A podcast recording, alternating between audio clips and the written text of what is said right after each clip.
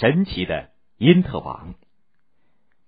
因特网又称国际互联网，它的出现和发展是二十世纪最后三十年当中发生在我们星球上的最重要的事件之一。有人甚至把它比喻为虚幻的第七大洲。每个人只要敲一下键盘，就可以进入这个无所不有的美妙的世界。因特网是怎么诞生的呢？因特网起源于美国二十世纪五十年代末用于军事目的的计算机网络。美国原先的军事指挥通信系统是一个中央控制式的网络。美国发现，苏联只需要用远程核武器攻击中央控制中心，就能够使整个系统瘫痪。为了避免出现这样的情况，美国成立了国防部高级研究计划，也就是 ARPA，着手研究建立一个分散的军事指挥系统。网络的一部分被摧毁，也不会导致整个指挥系统的瘫痪。为此，科学家巴兰提出了一项名叫做分布式通信网络的研究。分布式通信网络的基本原理并不复杂，就是排除任何中央环节，而是每个节点都和相邻的点相连接，形成网状的结构。这种军事结构不设有中央的控制室，也就是任何一台电脑坏了，其他的电脑不会受到影响。一九六八年盛夏的一天，博尔特·贝拉尼克纽曼公司，也就是 BBN，收到了美国国防部研制阿帕网的标书，要求把不同地点的计算机用通信网络连接起来，以交换数据和文件。BBN 是马萨诸塞州坎布里奇市的一家小公司。有趣的是，BBN 这个小公司接受了标书以后，通过努力而成为因特网的始祖。工程开始只是进行了四台计算机的初步试验。组建阿帕网的重要原理当然是阿兰的构想——分布式通信网络。一九六九年九月，第一台阿帕网的计算机交互式信息处理器，也就是 IMP 问世了。首批 IMP 装在斯坦福研究所、加州大学和犹他大学里，阿帕网就此诞生了。阿帕网的初衷是让研究人员通过电话线使用别的大学的计算机以及那儿的专用软件。但是很多学者对这种共享计算机资源的方式没有兴趣。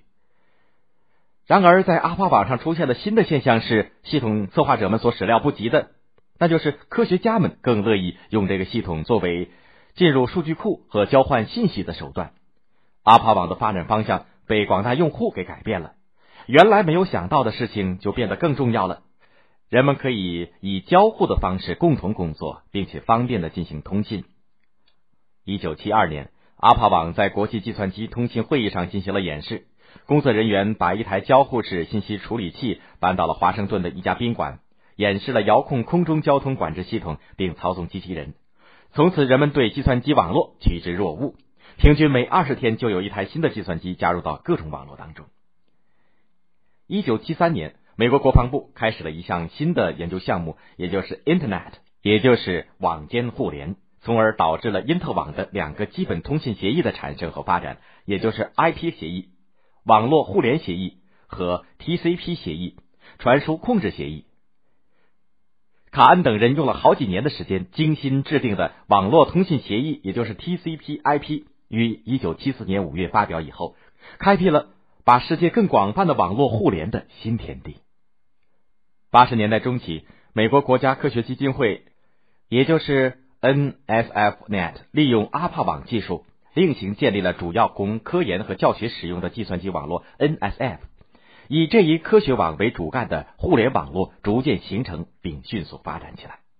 一九八九年，它正式改名为因特网 （Internet）。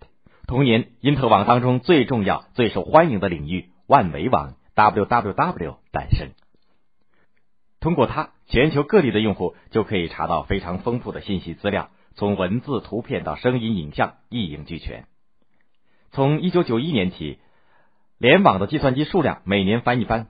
联网的用户越多，信息资源就越多，信息资源越多，凝聚的用户也就更多。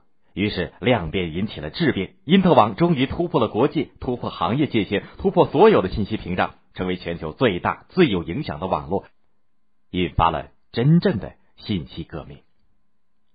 随着因特网风靡全球，因特网的用途也就越来越多，几乎深入到人们工作和生活的各个角落。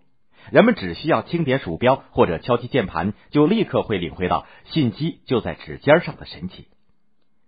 人们可以在网上通过电子邮件、电子布告栏和聊天室和别人交流聊天。病人可以在网上接受远在万里之外的专家的会诊。求职者可以在网上寻找就业的机会。投资者可以在网上进行股票交易和外汇交易。美术爱好者可以在网上参观世界各地的博物馆。家庭主妇可以在网上购买食品、家电和服饰。文学爱好者可以在网上发表自己的作品，阅读各种书籍，还可以在网上购书。经商者可以在网上进行电子商务、网络销售。游戏爱好者可以在网上下棋、打牌、玩网络的游戏。体育爱好者可以在网上观看比赛的实况。学生可以在网上接受教师和专家的辅导。因特网正在使世界变得越来越小。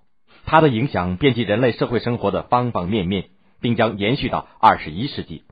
难怪有人说，因特网把全球一网打尽。